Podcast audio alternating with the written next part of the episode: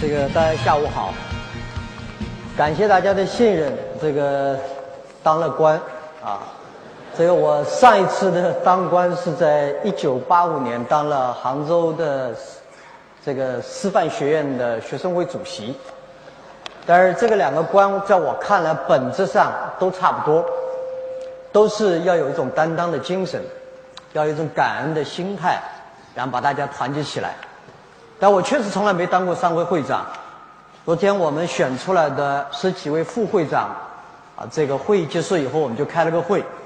这个会上大家提了很多的建议，确实浙江企业家眼光独到，看法也完全不一样。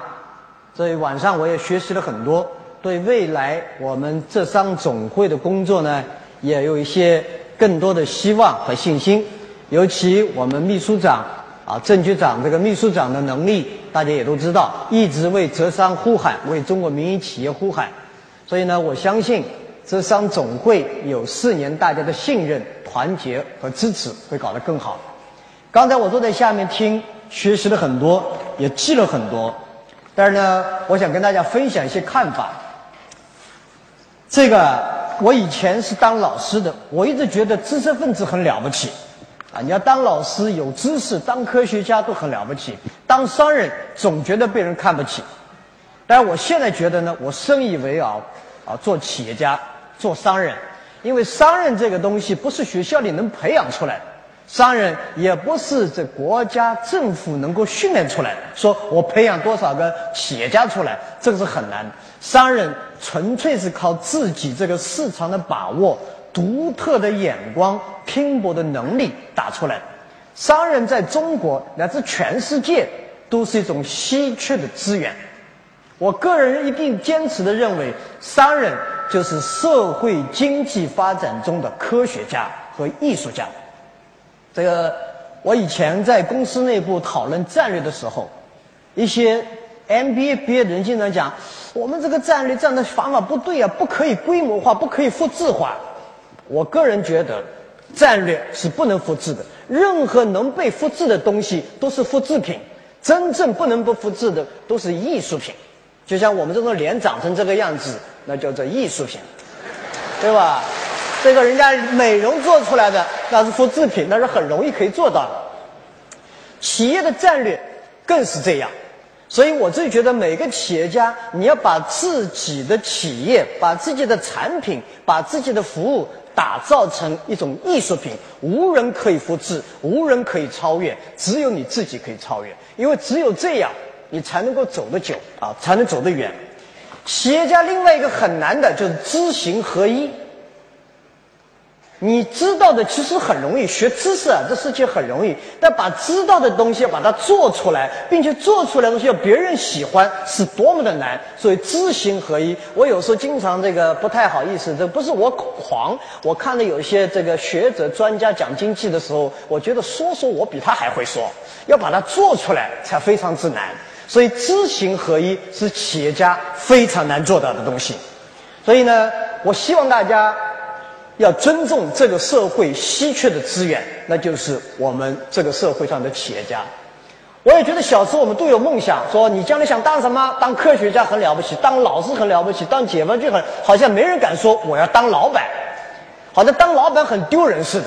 我希望我们今后在座的人，对我们自己的孩子，如果他想当老板的话，多给他些冒险，多给他学，不仅要学习知识。还要学习与人打交道，各种各样的东西，因为它只是一种企业家是社会中磨练出来的。好，我们今天今天谈了很多关于经济问题，经济啊，潮起潮落，有好一定有不好的时候。三十多年好下来了，一定会不好的，这个是很正常。只是我们可能很多人认为我们倒霉，怎么跟我们碰上了？刚开始干就轮到我们经济不好了。其实经济。一直是这样，只是中国压抑了这么多年，突然由于邓小平的改革开放，由于中国前三十年的政策，使得经济有了三十年的高速成长，现在回吐，我觉得是非常的正常。而且在经济形势好、做出赚钱的企业，不叫企业家。就像股市是牛市的时候，你赚到了钱，别把自己称为投资者，你只是个炒股而已。大浪退去，依旧在那儿的，那才叫做企业家，能够对未来的判断。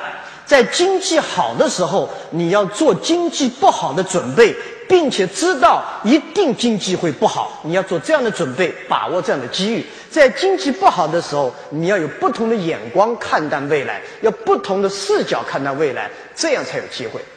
我们浙商以前有一个著名的浙商胡雪岩讲过：生意永远是越来越难做，关键是眼光。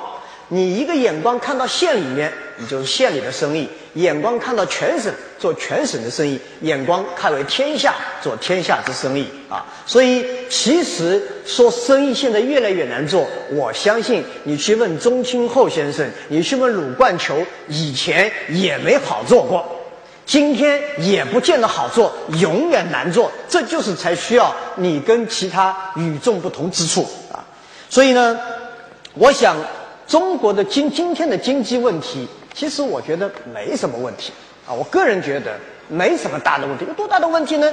中国历代下来这么多年来，所有的问题我们都度过了，所有的经济苦这么苦的日子我们都过过来了，我们还怕点什么东西啊？前段时间我去一个欠发达地区的一个县委书记，一个很不发达的县。这县委书记做报告说，这个世界经济错综复杂，哒啦哒哒讲了一大堆，影响了我们县。我说，其实跟你们一点关系也没有，世界经济跟你们县有什么关系？都是套话，啊，都我觉得这是套话。其实呢，我就觉得今天来看，世界经济对我们中国有没有影响？我觉得客观来讲是有，整体是有影响。因为现在好像百分之八十的企业家。所有的人都说经济不好，生意难做。那看样子世界经济跟我们是有影响了。当然，影响就有四件事情。我认为这四件事情，我们在座的以及中国以及全世界很多人都没有引起高度重视的四件事情。任何一个事情啊，出现危机的当刻只是一个危机，后面的危机才是危机。第一个，我们不足以重视的是二零零八年的世界金融危机。当年的世界金融危机出来的时候，中国政府是应对恰当，但是我个人认为，我们没有意识到它的波及四五年以后波及到中国。当时第一波打到美国，第二波打到欧洲，我们没有做充分的准备。这这一波的金融危机其实是对世界是就像地震一样，它还是要这儿一震，一波波过来，它要需要有时间啊。第二个呢？没有人认为互联网这次技术革命对这一个国家、一个时代、这个世界经济会有多大的影响。我相信五年、十年以前，我在这儿开过很多会，是公司内部的会，也有各种会。当我们讲到互联网对很多行业和产业会带来巨大冲击的时候，大家觉得你说吧啊。但是现在看看来，大家都觉得不说上个互联网加都觉得不时髦。啊，不加一个互联网也觉得不行。这个技术对中国乃至世界的影响只是刚刚开始，远远没有到开始啊，没没有到达大家所谓担心那么可怕。第三个，能源危机所诞生的新能源的诞生，上一届能源的危机所带来的一系列的变革，大家也没有足够的重视。第四个，在中国尤为现实的是，由于我们的经济的模式，我们社会的发展，导致于我们环境的危机产生的危险，大家也没想到。再加上这几年来，中国政府其实很早就提醒大家转型升级，转型升级，转型升级。你一说，像国家这么大一个国家，如果你说一件事情，坚持不断的说，五六年一定有效果。如果有个政策，你如果下达一个政策，大概产生效果三年。但是我认为转型升级，我们是在说了很多年，但是效果真来了。这几件事情合在一起，这个国家的经济已经发生变化。应该来讲，我们今天的经济已经真正到了转型升级，已经开始。只是告诉大家，转型升级，我相信提出这个口号的时候，没有想到转型升级。会带来这么多麻烦，因为任何东西都是要付出代价。我一直在讲，你拔牙都要付出代价，你牙疼了，你得到医院去预约医生，你得付钱，你得出血，你得还得疼痛，你得还要再可能还得休息几天。现在经济转型了，你既希望抓住未来新的经济模式，又不希望丢掉昨天，又不能改那个，也不能死老企业。我估计，你等于你想拔牙，不想流血，不想付医药费，也不想请假去看医生。我觉得这可能性几乎没有。这个代价谁都得付。我们现在这个国家正在付出这个代价。只是刚才我在台下在听的时候，讲到制造业啊、实体经济啊，好像把制造业、实体经济和虚拟经济对垒起来。我觉得，第一，中国的制造业现有制造业还会继续下滑，你高兴不高兴还会下去。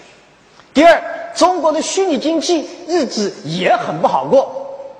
其实中国的制造业下滑，也不等于世界的所有的制造业都下滑了。苹果很好，特斯拉也不错。不要觉得制造是低端制造业、粗劣制造业必须下滑。如果这个制造业不下滑，中国加工粗制滥造的制造业不进行下滑，中国没有机会。你想想看，我们三十年来是靠什么起来的？我们原来靠的加工，大家都知道，知识产权啊、版权啊、品牌啊，我们都没有。但是你想过没有？我们拼的是什么？拼的是成本低、劳动力低。劳动力能低吗？我们努力的奋斗的目标就是让我们的老百姓、人民能够有收入好起来。你已经不可能再六百、七百块钱给他们了，因为劳动力成本越低，意味着你的产品的附加值越低。你的员工创造力越低，你的服务和产品的价值力越低。第二个，我们拼的原材料低，请问中国有原材料吗？我们的原材料都从原，尤其生产资料，绝大部分还有铁啊煤从外面进口过来，搞得乌烟瘴气，赚了一点点薄利。我们这个经济我们需要吗？把环境搞成这个样子，我们需要？当然，你说你说说容易，真付出代价的是我们。我们谁都在付出这个代价。这是一场真正的商业变革时代的开始。如果你把它看成机会，它就是个机会；你如果把它看那个灾难，它是真正的灾难。机危机危机啊！我们经常讲危机危机，机会一定在危险之中。了不起的企业一定是诞生在危险之中。只有冷静下来去观察，你怎么能改变自己？所以我自己觉得呢，我是充满乐观。从五个月。到十五个月来看，经济不好，未来的五个月到十五个月好不到哪儿去，而且有可能比大家想象的还要糟糕。这个做好心理准备就不怕，守住自己的地盘。但是从五年到十五年来看，中国机会是强，中国的经济的机会是强大无比，可能全世界找不到第二个像中国这样的一个国家。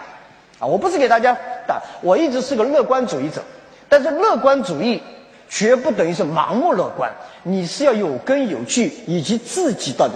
当然有一点是肯定的，经济形势好跟你没什么关系，你未必会好；经济形势不好，你也未必会不好。其实经济不好有不好的做法，经济好有好的做法，只是我们看角度不同而已。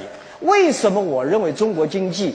的现在的调整，对我们浙商来讲是巨大的机会。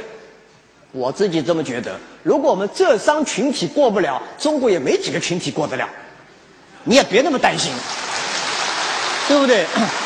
浙商是没有资源闯出来的。浙商的拼搏，浙商的努力，浙商对未来的预测，浙商从炒房炒到炒大蒜炒起，我们什么都炒过了。对吧？我们难道没见过？只要炒的人一定是倒霉过的，我们也倒霉过。所以我觉得，如果中国那么多商方中，浙商都过不了了，全国也没人几个过得了。但反正大家都过不了，你也不用担心，对不对？所以我自己觉得要有这份信心啊，要有这份信心。再从长远去看，中国刚才讲这些经济模式不能持久，我们应该把握未来可能持久的模式是什么？刚才一个经济学家讲了，我们是不可能百分之十的增长，这是不可能的。大家想想啊，人如社会，人企业如人呐。一个任何东西，你人长个子长到一米八，你是不能保持百分之十的增长的。哪有一个人一米八以上还是每年百分之十的增长？那是比木铁柱还木铁柱，不可能的，那是怪物，没有这可能。经济同样，啊，同样，所以我们看得到的增长，大概二十年、三十年内，我们已经看到了中国经济高速增长。最看不到，就像人看不到的增长是脑子里面，不是体身体的增长，而是脑子的增长。中国未来要增长的不是体量，而是质量，这是大家一定要去思考清楚的问题。即使百现在说百分之七、百分之六，即使百分之五又怎么样呢？大家想想看，百分之五是什么概念？你们想过？四大经济体：美国、中国、欧盟、日本。四大经济体只有中国一个国家的一个经济体，它的发展速度超过百分之五。这个百分之五的整个 GDP 的生产数每年的量是多大？这些钱中国是足够了，只是把这个钱该用到哪里。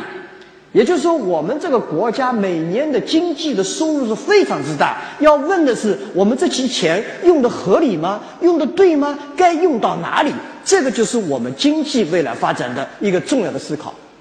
再一个，总书记这是在美国讲，中国有中等收入人群，我们没有称中产阶级，我们称为中等人。我还没搞清楚为什么这么选啊？但是呢，中等收入人群达到三亿，十到十五年以内，根据今天中国这样的增长，中国将有五亿人成为中等收入人群。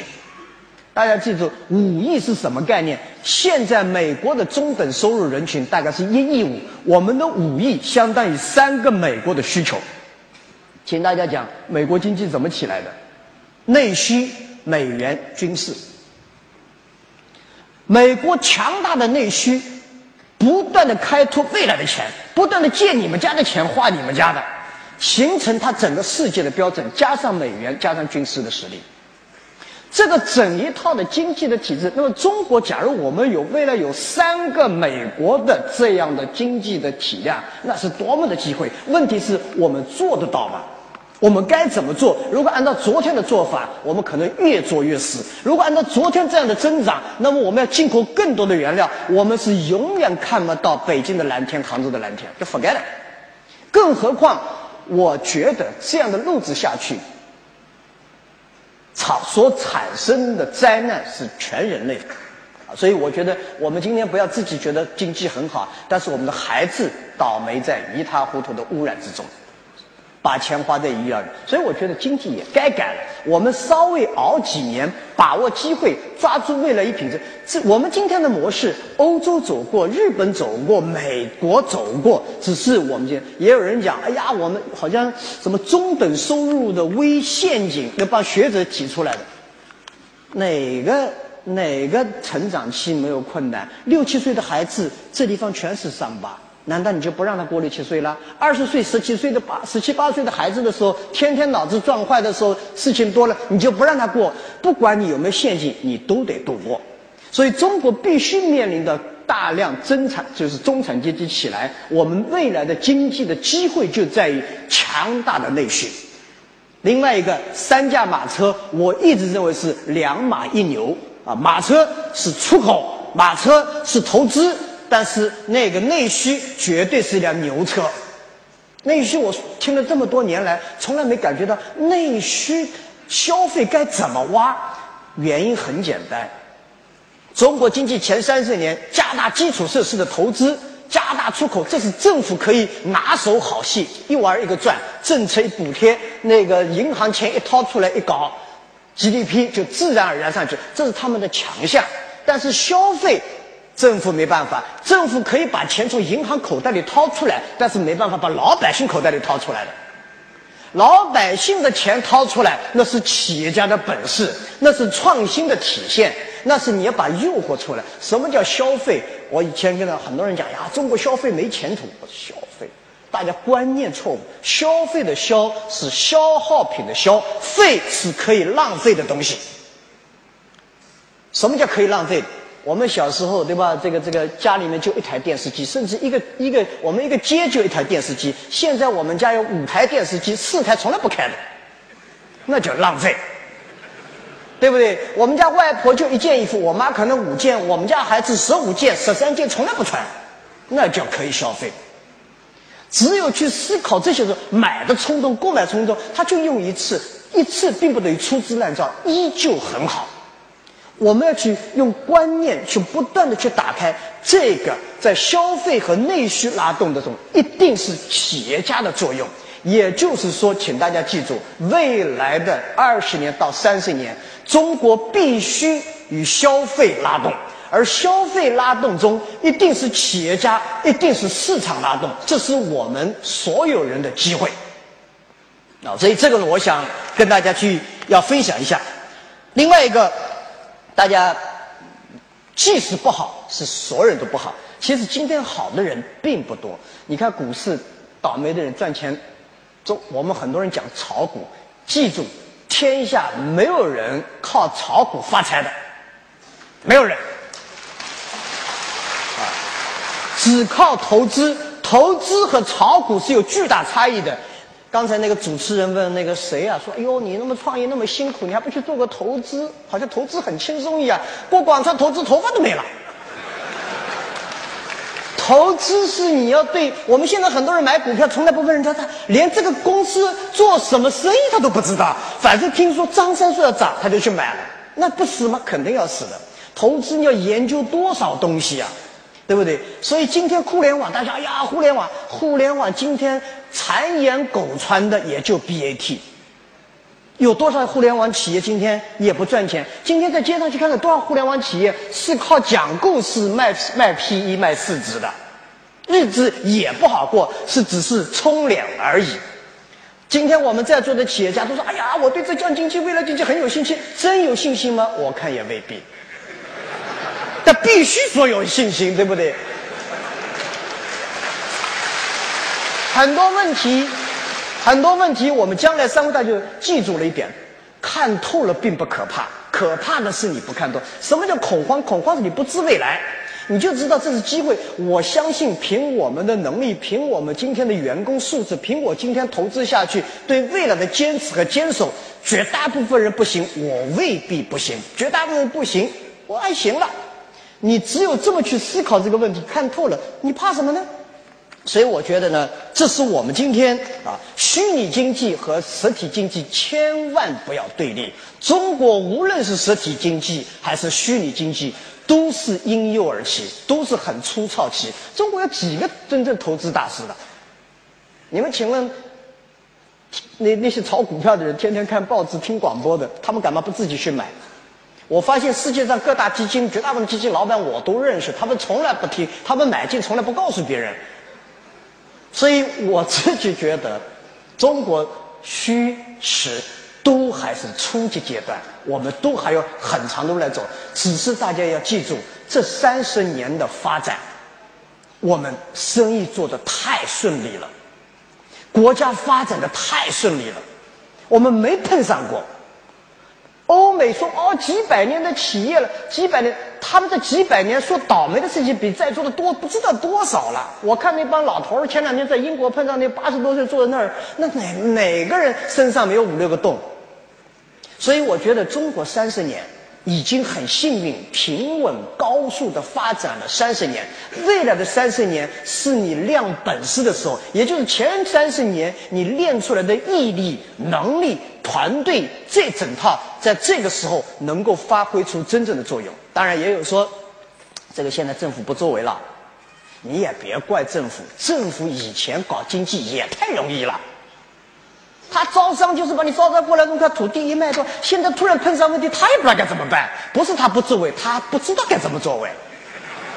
大家要互相理解，对吧？以前跑到各地就是招商嘛，招商好像是政府认为经济就招商，招商进来是刚刚开始的第一步。一个企业生孩子最容易，孩子养大最难，养大有出息更难。所以我自己觉得，原来的经济体，我们是释放了经济的力量。所以在这个时候，都搭了顺风车。所以我们国家在经济建设的政府和企业里面缺了大批经济人才，这个的储备。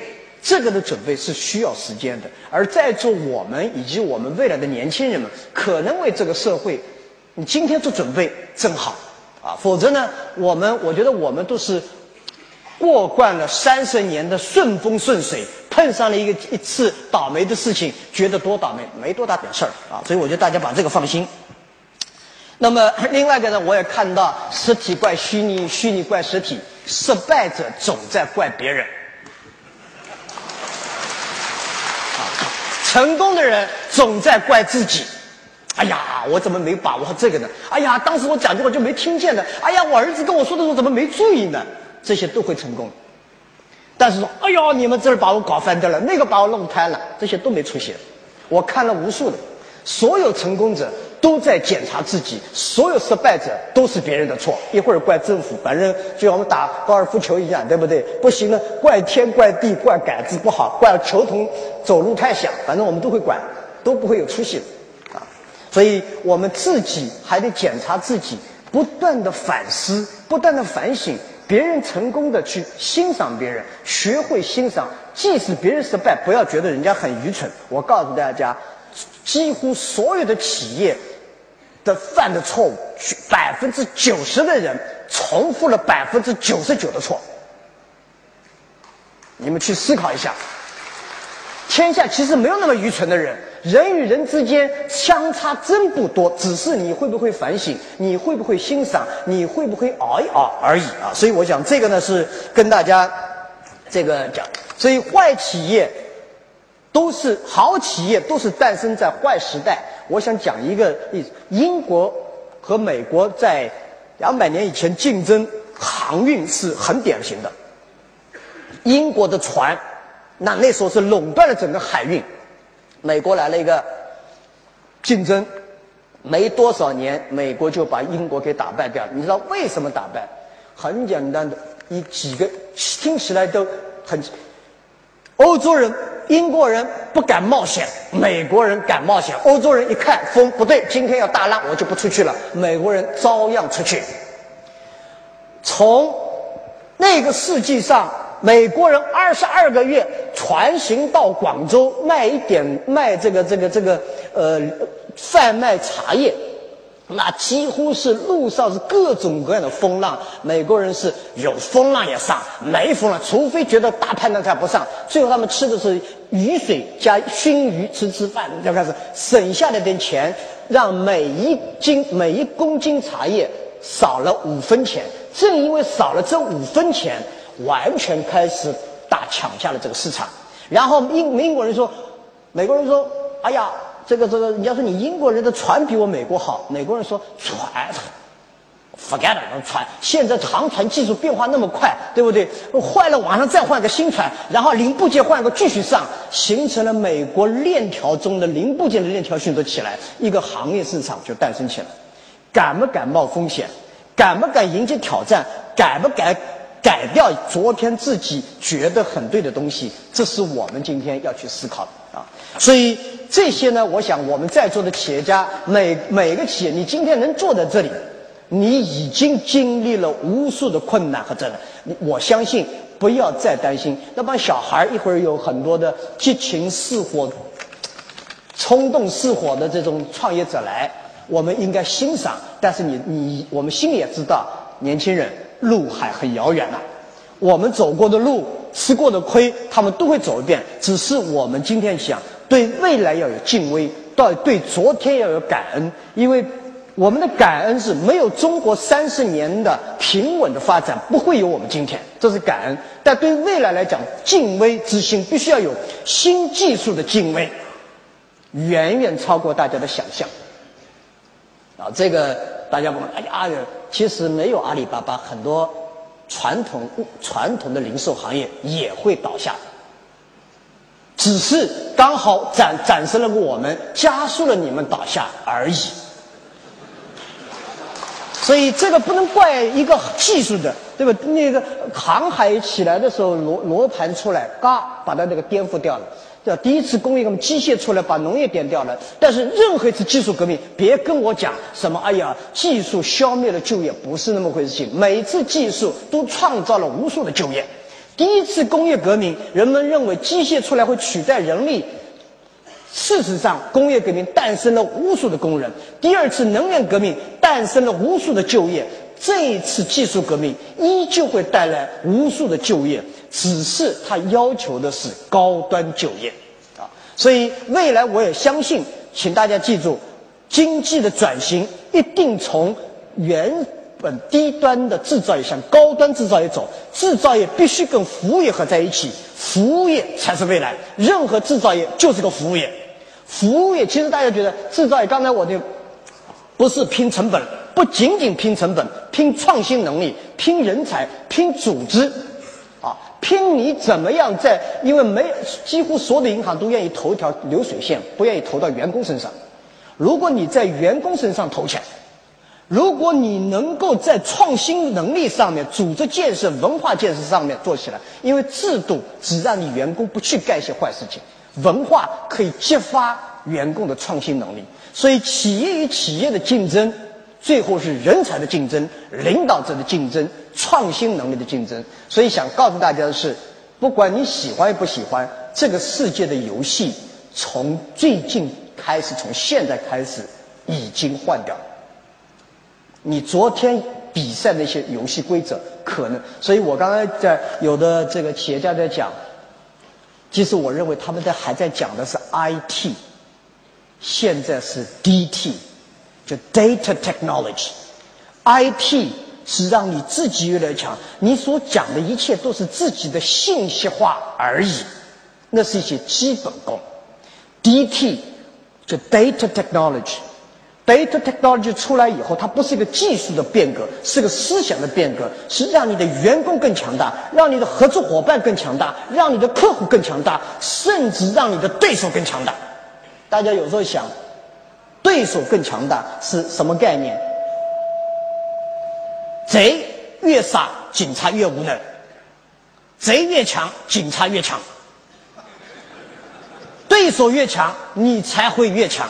你看到任何一个对手，你都要把他当成的福报。今天终于有一个人让我练一练，不要你死我活。千万，因为你搞死他，你未必会活的。啊，所以我觉得呢，我们在这个商战的过程中，请大家记住，data technology，我们就数字技术是采用了技 IT 的技术以外，去让别人更强。今后的企业是越来越透明，今后的企业一定要懂得分享，今后的企业一定在透明分享的基础上，要进行担当责任，要培养出无数创新的员工。这个才是未来竞争秩序。今后不是让你的员工他八百块，我三百块，他买进了原材料两斤两块钱，我买进来一块八，我的流水线五百条，五五可以生产五千件，他的流水线四千件，不是那么回事情了。要不要这？以前是以规模化、标准化，现在是叫做个性化、独特化、按需定制。制造业的区别已经不仅仅是这些成本创新，制造业区别。也不是你的，刚才好像是陈建敖总讲的，要做到极品、精致、精益求精。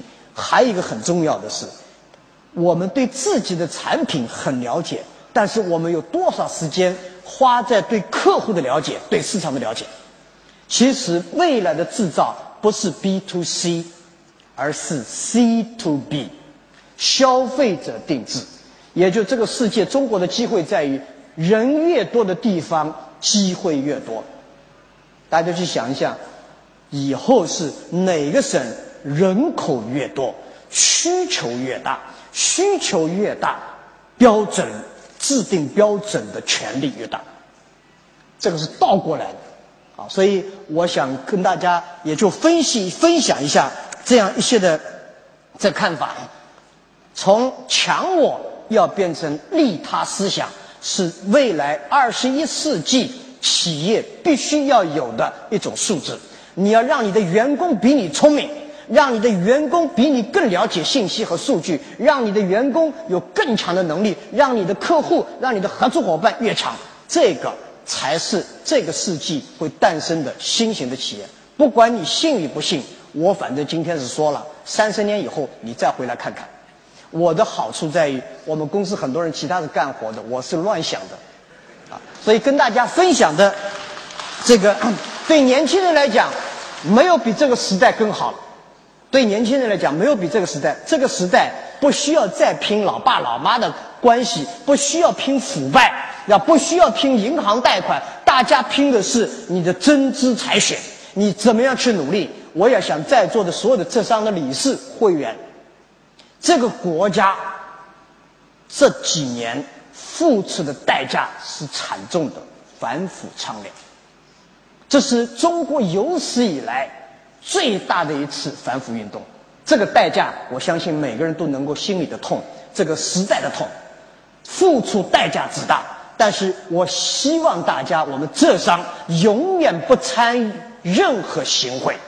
如果我们的会员参与行贿，我们我应我们就把它给清除出去，不管你犯什么罪，这种代价这么多年来这个国家承受，不能让我们的下一代再承受，让我们的下一代再去拼这些东西，那乱了套了，而且我们所有付出的代价都白付了。所以浙商应该在这个里坚持自己的底线，我们可以少做生意，但是政企关系要搞好，但是绝不干这些活，好不好？因为拼的是真本事，我们浙商都要干这个活的话，那全国天下不就很乱了套了，好不好？所以这个是我也觉得，未来为了我们的孩子下一代的企业，我们今天继续保持这样的经商环境，拼的是真才之学，拼的是这个睡地板，拼的是勤奋，拼的是不断的改变自己，拥抱变化。别人都讨厌的东西，我们停下来思考一下；别人都支持的事情。说实在，所有的创新一定在你企业之外，所有的思路，所有优秀的东西，一定是你昨天听来，我们竞争失败都是看不见、看不起、看不懂、跟不上，对不对？哦，这破东西一开始没看见，我们是一马平川，全世界最好的企业。第二步出来个对手，嗨，这破东西估计不靠谱。第三步就变得看不懂了，哎呦，还真搞大了。第四步就跟不上，这时候你再拆脚就不行了。所以我觉得我们这商动在先，观察我们比谁都敢于冒险，我们比谁都，但是建立制度、建立人才、建立文化，我们只有这样，这商才能抗风险。小帆船抗风险是不大的，但是小帆船在。岸边上转来转去是可以的。你今天的企业已经告诉大家，未来的企业由于出现互联网，几乎绝大部分的企业必须是做全球生意。如果你要想做全球的生意、全国的生意，没有良好的组织，没有良好的文化，没有良好的优秀的人才投资，没有机会啊！所以我就唠唠叨叨的讲了那么多，这个谢谢大家，谢谢。